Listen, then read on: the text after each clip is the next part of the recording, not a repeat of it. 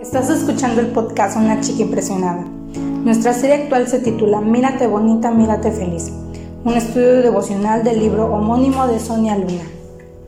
El episodio de hoy se titula ¿Me veo como realmente soy?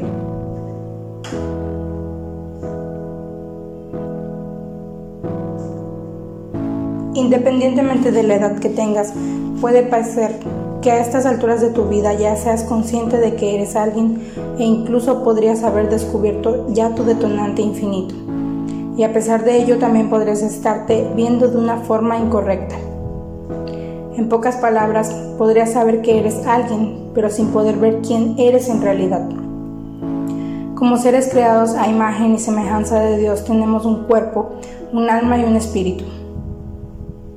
Nuestra naturaleza es pura y perfecta y además en constante movimiento. Esta es una tendencia que puedes observar en todo. Todo este modelo perfecto también nos corresponde a los seres humanos.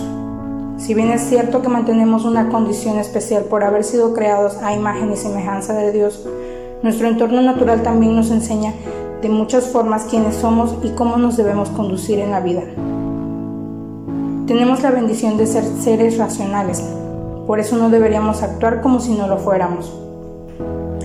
Como seres pensantes es innegable que tarde o temprano llegará el día en que empecemos a cuestionar nuestra existencia. ¿Quiénes somos? ¿Por qué estamos aquí? ¿Cuál es nuestro propósito? ¿Por qué hay maldad en el mundo?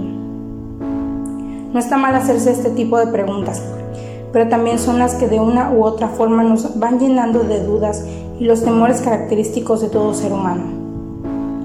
Mientras no hayamos descubierto el detonante infinito que nos revela nuestra identidad, este tipo de cuestionamientos más que guiarnos hacia una verdad podría llegar a confundirnos. Algo que nos impide descubrir nuestro detonante infinito son las heridas psicológicas y emocionales que con el paso del tiempo nos provocan traumas profundos. Un ejemplo está en las críticas o burlas que pudieron habernos hecho desde nuestra niñez acerca de nuestra apariencia física nuestra condición de salud y hasta de nuestros dones y talentos. Este fue el caso de Jesús, a quien criticaron y desacreditaron por enseñar las escrituras siendo nazareno e hijo de un carpintero, como podemos leer en Mateo capítulo 13 versículos 55 al 58. Preguntas de reflexión. Si tuvieras la oportunidad, ¿tienes un testimonio que querrías compartir con otras personas? ¿Recuerdas algún testimonio que te haya impresionado?